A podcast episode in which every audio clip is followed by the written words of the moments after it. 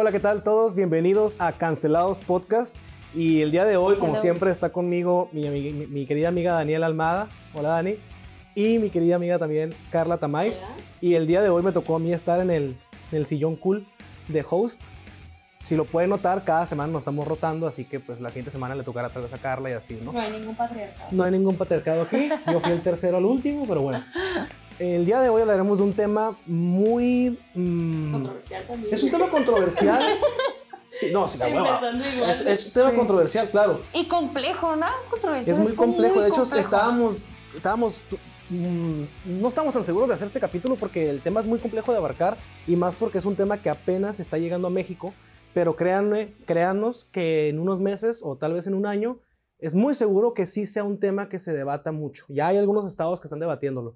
Y el tema de hoy es El PIN parental. el PIN parental. ¿Y qué es el PIN parental? A los que no lo han escuchado dicen PIN parental, pues de- cuando escuchas PIN, pues te, te ocurre una clave de números, ¿no? O sea, pues va más o menos por ahí. Ahí de los pins acá. Ya sé. El PIN parental es un mecanismo, bueno, la propuesta que, que, que- que existe es que es un mecanismo de protección de los padres hacia los hijos respecto a la educación que, que tienen en las escuelas.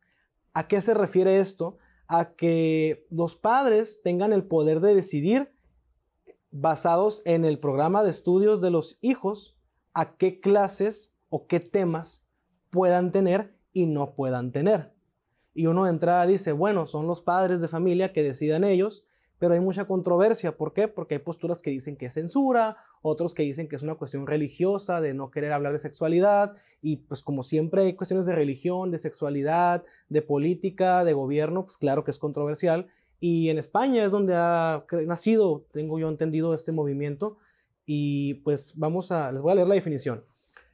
Ah, la iniciativa del PIN parental es de que se notifique a los padres sobre si sus hijos recibirán clases de educación sexual, reproductiva, de género o sobre cualquier otro asunto ética o moralmente controvertido, como feminismos, con ese, plural, eh, diversidad LGBT, eh, queer, este tipo de ideologías de género, y para que estos padres den su aval, o sea, den su, su aprobación o no, en caso de que tales asuntos les sean incómodos o no se ajusten a sus principios y valores de su familia, sean cual sean. ¿sí? Los alumnos, en caso de que se aprobara el PIN parental y los padres lo ejercieran, eh, la propuesta es que los alumnos fueran retirados de la clase o del salón durante, estas, durante el tiempo que duren estos temas o el día que toque hablar de ese tema, que no vayan a la escuela. Entonces sí es una propuesta que tiene argumentos a favor y en contra de mucho peso y nuestras amigas aquí nos van a hablar un poquito más de eso. La verdad yo no tengo una postura definida todavía, es un tema muy controversial, hay choques, hay choques de derechos humanos. México no ha hablado mucho legalmente del tema, no ha llegado a la corte todavía para que se pueda interpretar constitucionalmente y sí es un tema controversial que creemos que va a llegar pronto, ¿no? Sí. Eh, yo vi que en realidad surge el PIN parental a partir de cuando los padres toman este, no sé si llamarlo control, no sé si sea la palabra correcta, pero empieza realmente con eh, cuando pues compras o rentas eh, un tipo de televisión como Dish o Sky o así y tú puedes, los padres controlan control lo que ven los niños, ¿no? Como ah, para que no vean que, no sé, algún tipo de escenas de, de, De contenido sexuales, de contenido sexual. violento, de drogas. Entonces ahí empieza, eh, empezó el PIN parental, pero ahora se intenta adecuar esto a la educación. Y acerca de las posturas que esto ha generado, yo creo que ha sido más o menos de esta manera, ¿no? La, la postura de quienes no están a favor del PIN parental, que no quieren PIN parental, que son los que usan el hashtag no al PIN parental, van a decirte que no es necesario, que no se necesita ah, que los papás den la autorización porque es necesario que todos los niños sepan de educación sexual y que la, única, la única manera de, de que ellos crezcan y que no tengan consecuencias graves, como por ejemplo, cuáles son las consecuencias que hablan de, de permitir el PIN pa- parental, es que entonces los niños no van a crecer sabiendo eh, cómo cuidarse, o sea, cuáles son los métodos anticonceptivos, que, que si no hay PIN parental, entonces se va a poder educarles acerca de cómo cómo prevenir embarazos, acerca de enfermedades de, transmisión cuestiones, no, sexual, cuestiones de abuso, que es el, el problema más cuestiones fuerte, ¿no? de abuso también y también para prevenir cuestiones de, bueno, este, te- así como DARE, ¿no? DARE en contra del uso de drogas sería algo así, pero en, en educación sexual. Y también pues se habla de ciertos valores, ¿no? Eh, valores morales en cuanto a, se va a hablar de diversidad, de respeto, y esto es lo que defienden los que no quieren el PIN parental. Los quienes sí quieren el PIN parental van a argumentar que esto puede ser algo peligroso porque si los papás no van a tener entonces el derecho de autorizar o no autorizar qué temas se les va a educar a sus hijos, significa que entonces el Estado va a ser quien va a tener, eh, va a poder maniobrar y va a poder este, decir que sí educar o que no educar. Entonces, básicamente sería poner la educación de estos de los niños y de los adolescentes a manos del Estado.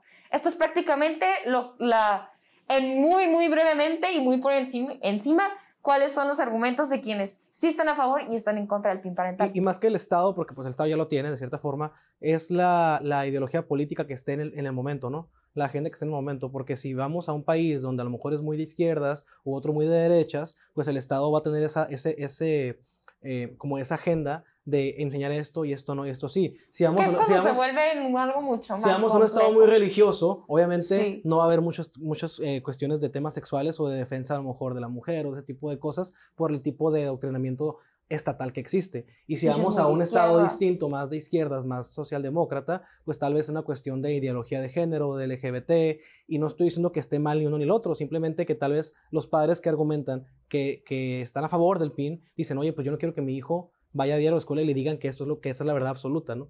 Va por ahí. Más o menos para que la gente que no esté pues enterada de cómo comenzó esta discusión aquí en México, bien mencionaron eh, como ejemplo España, más o menos la discusión empieza en el mismo momento. Eh, lo que pasó fue que eh, al principio de año, bueno, de hecho ya desde septiembre de 2018 el partido Vox, que ha sido calificado por diversos especialistas, comentaristas, etcétera, como un partido de derecha o ultraderecha, comenzó una campaña este, sobre el PIN parental debido a que ya en las escuelas de, Estado- de España, perdón, pues estaban dando clases de feminismo, estaban dando clases de LGBT y todas estas cosas que como bien mencionaron, la definición que tú diste sería el caso de España. Sin embargo, cuando vino esta discusión aquí en México, eh, comenzó el 20 de enero de este año también por el diputado del partido Encuentro social. Encuentro Social, Juan Carlos de Segovia, pues quien presentó ante la Cámara de Diputados de Nuevo León esta figura. Lo que planteaba, y voy a leer rápidamente lo que decía, es que los padres o tutores tendrán el derecho de prestar su consentimiento previo, conjunto o por escrito sobre el contenido de las clases y actividades que se impartan en los centros educativos que sean contrarios a sus convicciones éticas, morales o religiosas, y es aquí cuando mencionas lo de la moralidad y todo eso. Asimismo, tendrán el derecho a manifestar su oposición o negativa a que sus hijos participen en actividades, talleres, pláticas o charlas que contravengan sus principios morales, éticos o religiosos. O sea que en realidad, pues el campo quedaba muy abierto, no solamente a cosas de feminismo. Sin embargo, sí es verdad que la, la discusión después se centró en esto, en, en el tema del feminismo, en el tema de Ideología de género. de ideología de género, sexualidad, etc. Pero pues sí cabe aclarar en eso. Las bases que tenía el diputado en ese momento, eh, lo que alcancé a leer en el documento fue que se basó en el artículo 26 de la Declaración Universal de los Derechos Humanos, en el cual pues en el párrafo 3 dice que los padres tendrán derecho eh, preferente a escoger el tipo de educación que habrá, darse, que habrá de darse a los hijos. Entonces, esto planteaba una reforma a la Constitución y, y pues bueno, es aquí cuando empezó la, la polémica. Sin embargo, fue hasta mayo, junio que la discusión se puso más fuerte aquí en México porque le dieron para atrás y luego empezaron más discusiones. Des- hace poquito también hubo un avance aquí en, en el estado de Baja California. Entonces, esa es la, pues ahí radica el origen de este, de este tema. Si bien hay una polarización, como mencionó Dani, de las personas que sí, como de las que no, La manera en que llegó a México, tengo entendido que primero en Nuevo León y luego hasta ahorita se ha pu- puesto en discusión en algunos otros cuatro estados. Sé que Aguascalientes es uno de ellos. Y en cuanto a Baja California, hasta hace poco, literalmente hasta hace dos semanas, eh, vi que las noticias salieron que se estaba bu- buscando prohibir totalmente la educación. Bueno, así salían los titulares, prohibir educación sexual integral. Entonces, Bueno, vamos a entonces a ir. La- la- ¿no? Sí, que es el- el- básicamente el- la misma discusión del PIN, es que, pero así es como lo están ambas, poniendo los am- medios. ambas posturas tienen eh, argumentos basados en derechos humanos muy fuertes, ¿no? De un lado están los que están, valga la redundancia, eh, a favor del PIN parental, diciendo que pues los padres tienen el derecho de decidir qué es lo ideal para sus hijos como tutores de ellos, que es totalmente constitucional. Y el otro argumento es decir que estás en contra del PIN parental porque estás censurando el acceso de los niños, le estás coartando la libertad o coartando el derecho de los menores o de los estudiantes a acceder a toda la información que pueda brindársele para su educación.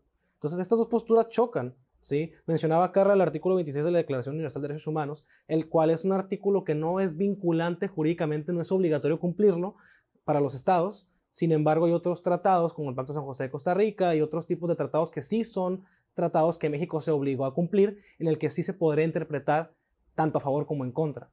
Entonces sí, sí hay muchas posturas que están chocando y realmente hasta que llegue la Suprema Corte ellos definirán el marco constitucional de esto. Hasta ahorita es una cuestión de competencia estatal. ¿Qué significa esto? Cada estado tiene su ley de educación y cada estado puede regular la cuestión educativa en su propio estado, ¿sí? Va a escalar pronto, no sé cuándo, pero va a acabar escalando a que la Corte dé un criterio de jurisprudencia de decir, "Ah, esto va a ser así. ¿Por qué? Porque las leyes son ambiguas, entonces necesitamos quien interprete esto y la Corte es la que lo hace. Ya que llegue a este punto, pues se sabrá si es constitucional o no, basado en lo que diga este tribunal. Y mm, las, algunas, algunos órganos del Poder Ejecutivo, o sea, algunas comisiones, secretarías, CONAPRED, CONAPO, han ya puesto o han declarado que están en contra del PIN parental. ¿sí? Sin embargo, ellos no deciden esto, pero algunos órganos del Estado dicen que están en contra del PIN parental, porque sí, de cierta forma, pues el Estado no quiere que los ciudadanos eh, se empoderen en la cuestión educativa, a pesar de que las leyes dicen que debe de ser maestros, padres y, y, y el Estado los que trabajen en conjunto. Pero bueno, para no hacerlo tan largo, ambos tienen posturas muy interesantes, basados en ley, basados en tratados internacionales, por lo que está la controversia. A mí me gustaría este, planteártelo a ti porque yo sé que pues, tú eres el abogado y que conoces todas estas figuras. Pero partiendo del, de que el menor de edad es un sujeto de derecho, pero es un sujeto parcial porque tiene capacidad parcial de obrar. Tiene, capa- tiene capacidad de goce, pero no de ejercicio. O sea, Exacto. puede gozar derechos, pero no puede como ejercer algunos, de- algunos de derechos hasta que sea mayor de edad. Partiendo de, de eso, sabemos que está la figura del, este, ¿Tutor? bueno, sí, el tutor legal, que casi siempre, o se supone que en primera instancia Son es los el padres padre. y la madre. el padre y la madre, ajá.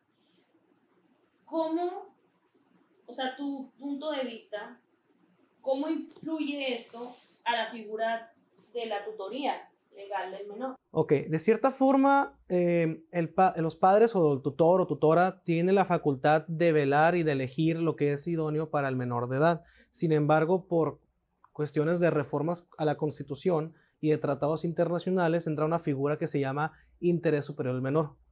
Esa figura hace y busca que el Estado siempre vea por lo mejor para el menor. El problema es que, pues, cómo el Estado sabe que es lo mejor. Sea, ese es el problema. Realmente el Estado puede actuar y puede efectuar lo que ellos consideren que es mejor para el menor, aunque el tutor se oponga. ¿Sí? Ya sea por sentencias de jueces o por procesos administrativos, pero con este estandarte de derechos humanos del interés superior del menor es lo más importante, aunque los padres no estén de acuerdo, es que el Estado de cierta forma gana en este aspecto porque ese es el marco legal que tenemos. No estoy diciendo que está bien o esté mal, simplemente eso es lo que sucedería. Sí. Porque el Estado decidiría, ¿sabes qué? Yo soy Estado y basado en lo que yo creo, en lo que yo considero con mis expertos o con mi gente que está aquí conmigo, dictaminamos que lo ideal es esto o esto, aunque el padre se oponga. Entonces sí deja pues en desventaja de cierta manera al, ciudadano. al ciudadano, al tutor, pero agarrados con la justificación de que es lo mejor para el menor. Entonces sí, sí, sí choca mucho los derechos en ese, en ese aspecto. Bueno, aquí obviamente ya mencioné, bueno, mencionamos desde el primer capítulo que fue capítulo del episodio, que pues yo soy una persona libertaria, que confío 0% en el Estado, entonces ahí viene como lo complicado que tú mencionas de cómo el Estado dice que quiere lo mejor para el menor si el Estado está conformado por mismos políticos que siempre buscan pues quedarse en el poder.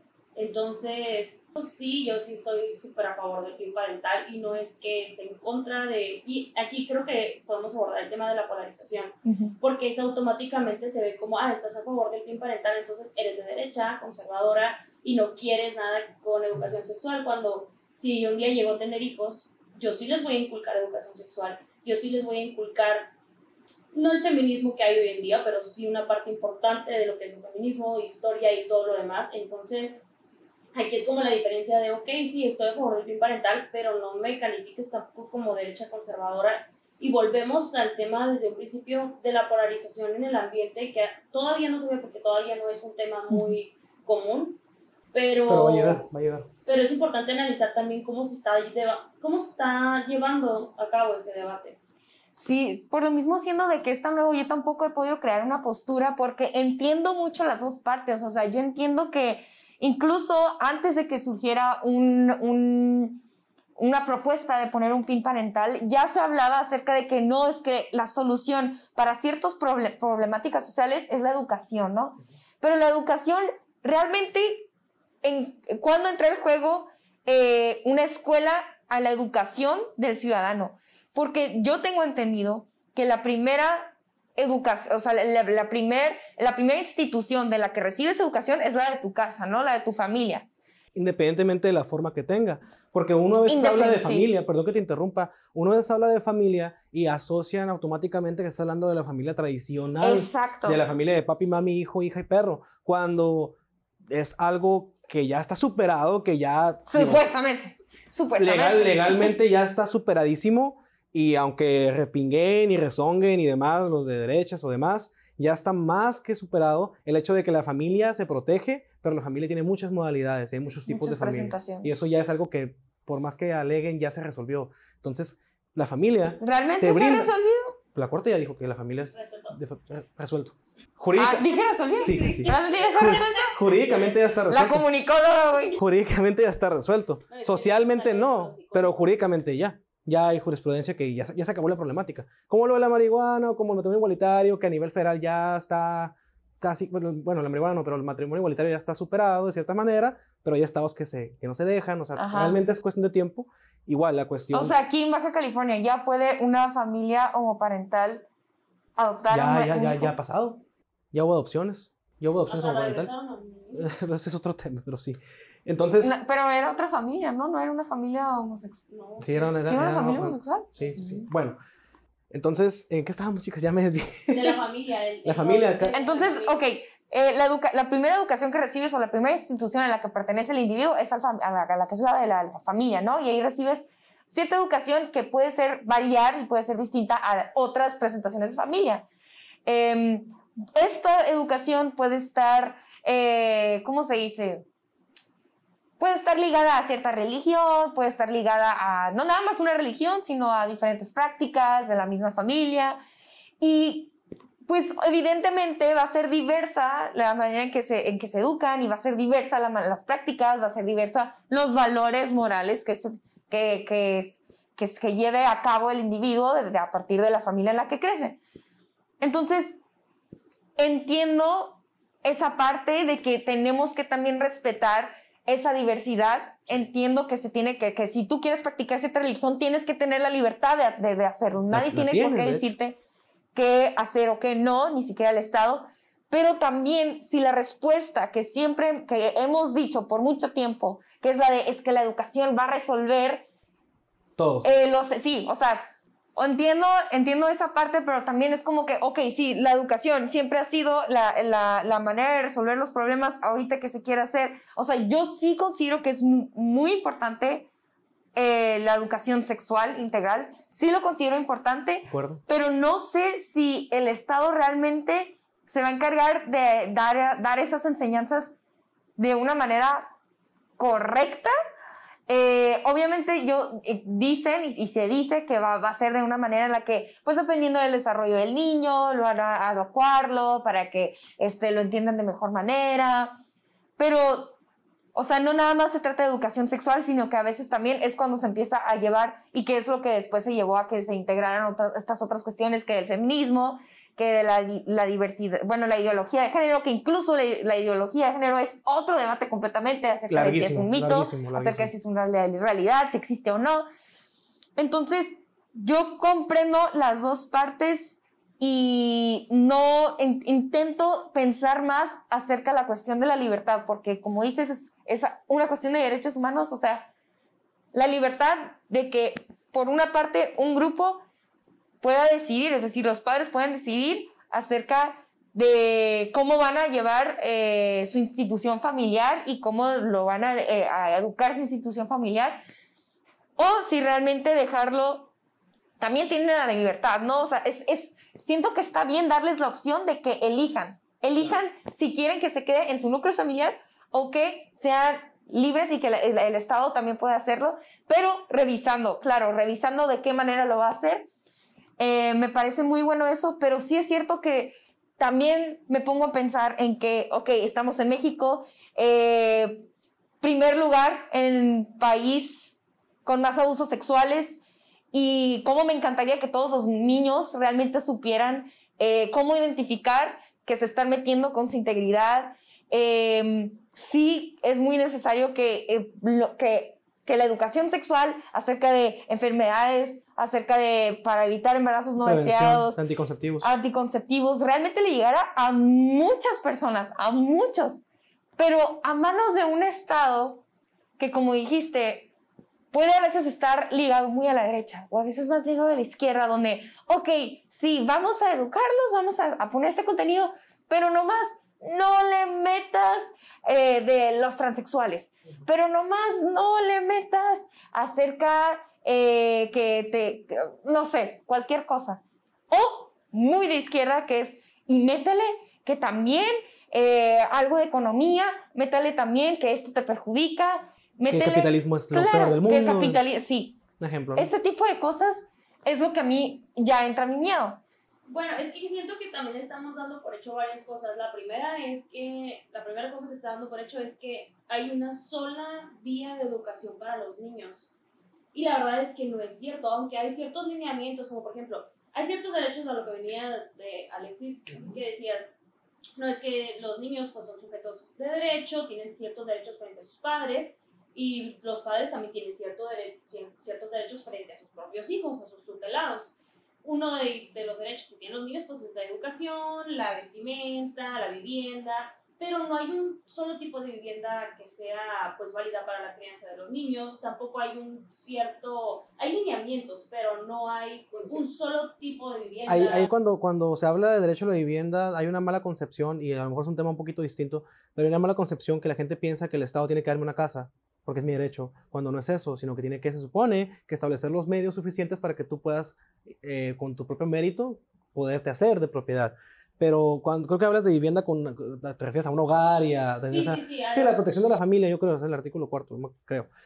Sí te entiendo en ese aspecto, pero te digo, es muy ambiguo. Sí, pero, pero a eso voy. O sea, tenemos ciertos niños tienen ciertos derechos, sin embargo no hay, por ejemplo, la alimentación, pues los niños tienen derecho a que se les alimente y aunque sabemos que, por ejemplo, si les das Coca-Cola a los dos años, pues es súper malo, tampoco el Estado le provee a las personas, ah, esta es la dieta que le vas a dar a tu hijo durante los próximos 18 años para que sea una persona funcional a los 18 años y que sea funcional en sociedad. Tampoco lo hay en la educación. Todos nosotros, nosotros tres recibimos una educación diferente y terminamos aquí.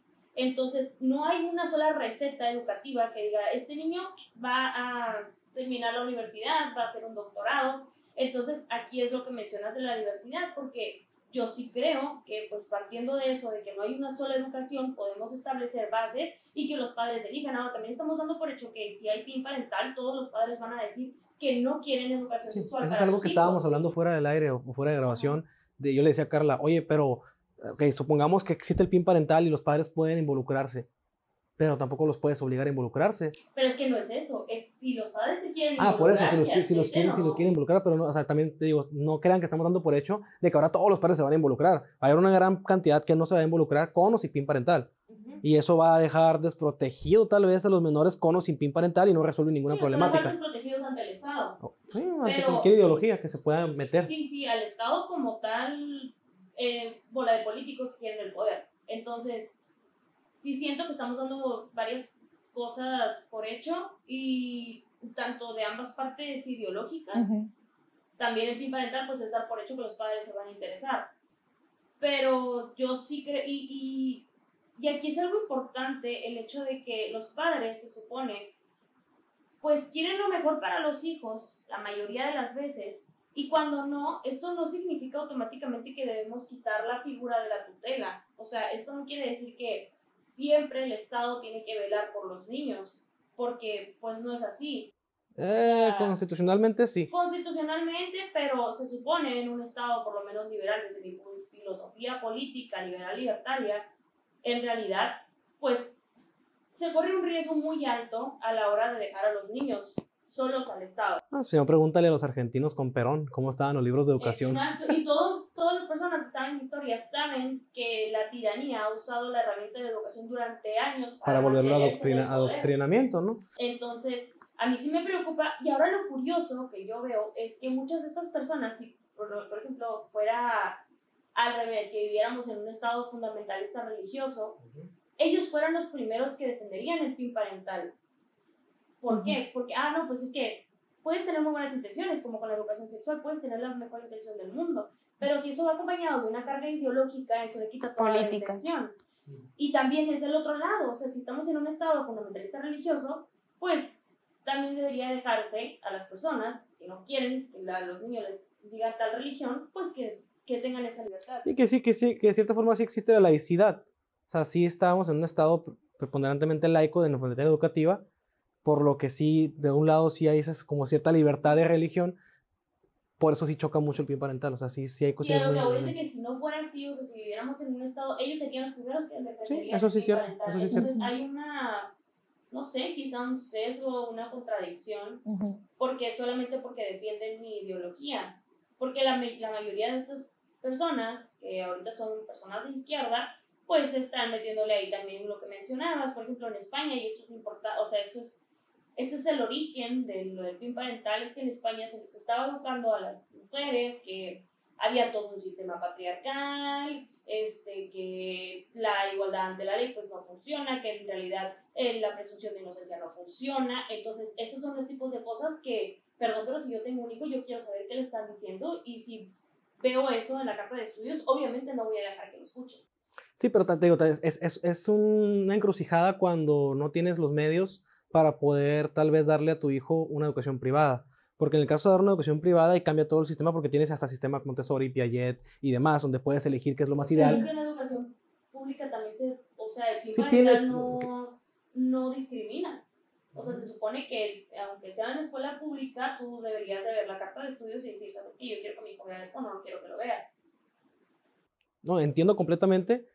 A lo mejor soy un poco negacionista al decir que es muy complicado estar eh, deja- adecuando todas las casas a cada uno de los individuos porque no se puede. O sea, Ah, no, totalmente. no, es, es- claro. es- es absurdamente difícil que a millones de personas le adecues cada, cada Pero son sistema. talleres extras. O sea, se supone que los cursos de masculinidad frágil y todas esas cosas. De son- construcción. son- sí, de construcción y todo. Deben ser cursos extras. Tampoco estoy de acuerdo que se incluya a fuerzas en el. Bueno, las posturas que yo he visto es que se incluyan dentro de la currícula. Es ahí está el problema. Ahí hay un problema tal vez porque, tal, porque puede que tu, tu, como decías hace rato, tu construcción moral, social, religiosa o atea inclusive, no te deja o no quieres que tu hijo crezca con eso. Entonces sí es donde choca y es donde está este debate que realmente, al igual que Daniela, no, no he terminado de construir mi opinión porque es complejo y a diferencia de Carla que ya lo tiene, y yo todavía no tengo la suficiente información para poder agarrar una postura. Tengo la información para poderla replicar y compartírselas, pero no puedo tener una postura, algo que todavía no entiendo completamente, qué es lo más ideal.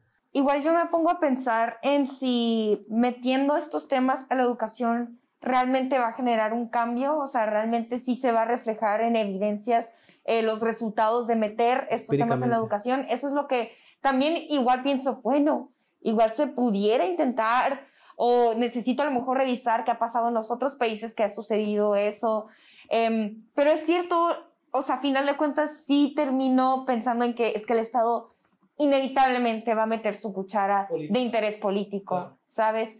Y yo entiendo esta polarización, como dices, creo que está todo muy polarizado y no hay un punto central, porque sí veo mucho que quienes eh, le dicen sí al PIN parental, eh, no todos, pero sí hay unos que tienen un discurso que dicen que, que es, es de conservadores, pero no significa, como te dijo, no, o sea, no todos son eh, personas conservadoras o religiosas, en este caso, ¿eres, eres atea? Pues no, que no. Bueno, es que este, es- a mí también se me hace gacho que, que siempre digan, ah, si no eres esto, entonces eres esto. Ah, pero sí, la falsa, la falsa dicotomía. Sí, pero sí veo que quienes dicen sí al PIN parental, eh, la mayoría son personas también que sí tienden a ser con- es parte de, de de- tinte de la derecha conservador, conservadora, que dicen no a la ideología de género y pues tienden a, a esto de no, no quiero pues nada del feminismo eh, y, y es que ni siquiera el feminismo está mal. eh, porque hay diferentes tipos de feminismos. Eh, creo que sí es necesario eh, no convertir la ideología de género, porque lo que dicen de esta parte es que la ideología de género es una imposición, eh, como dicen ah, en la parte de la edu- eh, educativa, pero, o sea, yo no pienso que, el- que tiene que ser algo imponente el decirle a un grupo de personas simplemente respeta, ¿sabes? Como, o sea, nosotros reconocemos que las familias son distintas, nosotros reconocemos que hay diferentes presentaciones en los núcleos familiares y no somos de parte de acá. No, Pero tiende en este grupo a sí ser muy de no quiero, no quiero que tengas nada que ver con esta bandera, ¿sabes? Cuando también el individuo debe tener la libertad de decidir si Claro. quiere ser parte de esa bandera y si sí es de esa bandera, levantarse y defender sus derechos, ¿sabes? Eh, pero sí hay una fina, fina línea entre si lo están, ado- están adoctrinando para que sigas ciertos valores o si realmente se está defendiendo algo respecto a tus derechos humanos y tus libertades de decirle, porque a mí me encantaría decirle a un niño también el sea como seas, que nadie te prive de tus libertades, así sea casarte con quien tú quieras, O no casarte. o si te sientes de una manera distinta como naciste, pues adelante, ¿sabes? Tú eres libre, ¿sabes? Y es por eso que yo estoy en choque y choque con este dilema, pero te digo, también comprendo que estas banderas de feminismos tienden a caer también por un lado más progresista, por un lado de buscar intereses socialistas, eh, y, y- y está más que claro que se, se- esta, esta parte de la política se pone banderas, ¿no? Entonces, siendo que yo no soy simpatizante de la parte esa- socialista, sí entro en este choque y en este, uff, o sea, que, ¿cómo? ¿Cómo le hacemos? ¿Cuál sería la solución entonces? Y ese es el constante conflicto de una persona, por ejemplo, como Daniela, o tal vez como yo, como Carla, y tal vez como tú también, que se está, se está, se está planteando cada cosa y entre cada asunto creas una opinión y no tienes una opinión generalizada. Por eso estamos en, y yo estamos en choque en este momento porque podemos quitarnos la, la venda dogmática y decir, bueno, es que hay argumentos de ellos que son buenos y de ellos también. Y por eso estamos en esa, en ese, en esa construcción de, de postura, que muchos dirán, es que son tibios, no han opinado. Oye, también tengo derecho a no opinar y tengo derecho a tomarme mi tiempo. Entonces, Totalmente. calm down, ¿no? Tranquilo. Sí, es un tema complicado, eh, es un tema que podemos estar hablando horas y horas y horas y no tendríamos una solución. De hecho, ya habíamos estado hablando de este tema como por una, hora, antes. estábamos fuera del aire, ¿no? Entonces sí, eh, no sé si tengan otro tema más que aportar, algo más, creo que ya se nos fue el tiempo. No sé, alguna conclusión. Esto más que nada es un planteamiento, ¿eh? es una cuestión de que, ¿saben qué? Está esta temática, se nos hace muy interesante y también nos gustaría, nos gustaría, nos, gustaría compartírselas, por eso lo estamos haciendo, para que ustedes lo investiguen si quieren, si no quieren, no puede- también son libres de no investigar, y, y tal vez a, a prepararse, porque probablemente llegue este tema y sea algo que, que, que va a estar fuerte en redes sociales y en la vida diaria, y qué mejor para defender tu postura que armarte con información antes de poder opinar, porque así tu construcción de tu opinión es más fuerte y puedes lograr defenderte mejor. Sí, hace ratito mencionabas, es que lo que es el fondo del PIN parental, y también lo mencionaba Juan Ramón Rayo, tiene una serie de tres videos sobre el PIN parental, y este decían, es que lo que lo que importa es lo que es más allá. O sea, ¿qué significa el PIN parental? El PIN parental significa que los padres tienen de nuevo la tutela de los menores de edad. No es el Estado, es yo como padre. Y no es que sea propiedad, porque hay un argumento que dice es que los hijos no son propiedad. Del, Ujú. Ok, no son propiedad, pero tampoco son propiedad del Estado. Entonces, Mucho menos ellos- son No propiedad son, del no, son, Estado. no, son sujet- no son bienes, no son, Son sujetos de, sujetos de derecho, son no sujetos, no objetos de derecho. Muy bien. Entonces, aquí es, para mí lo más importante es que se empodere a la persona, al individuo. Que no regrese el poder, que regrese el Exacto. poder, porque digo, a lo mejor es un anárquico de nuestra parte, pero el Estado es un ente creado a, a- a raíz de que el individuo cede un poco de su libertad a cambio de cierta seguridad. Pero hemos Presuponiendo que lo presuponiendo que lo ceda. Porque uno, no es un mecanismo de coacción y nada más. Sí, nos seríamos más denso en decir que uno nace con un contrato social rosoniano, pero no vamos a entrar en eso. El punto es, a lo que iba, que de cierta forma entiendo que el PIN parental sea una forma de regresar al padre o al, ciu- al ciudadano el, el- el- el- la, la libertad y el empoderamiento de poder decidir y que no decidan por él. Entonces sí entiendo las dos posturas. Eh, también está la otra postura, te digo, que, que dice que es una censura por parte del padre no darles información a los menores, que es un argumento fuerte también. Entonces sí es, una, es, una, es una, un dilema que les planteamos para que ustedes lo consulten Yo, y lo vean. yo pienso que ahorita es el momento perfecto para hacernos cada vez más preguntas. Es el momento de cuestionar y cuestionar y cuestionar. Y, o sea, tampoco tragarnos lo primero que nos entreguen. Este es el- justo el momento para crear un razonamiento. Y las preguntas que yo me estoy haciendo ahorita son cuáles son las soluciones, porque a final de cuentas está girando esta discusión en torno a cierta problemática que vemos en cuanto a la educación que están recibiendo los niños.